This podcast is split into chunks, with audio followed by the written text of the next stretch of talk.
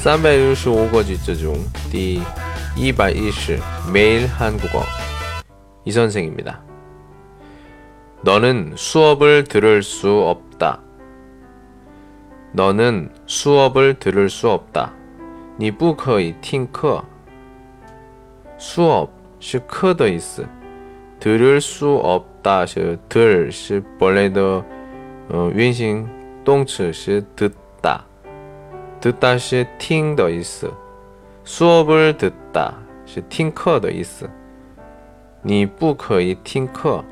너는 수업을 들을 수 없다. 오늘은 여기까지. 안녕.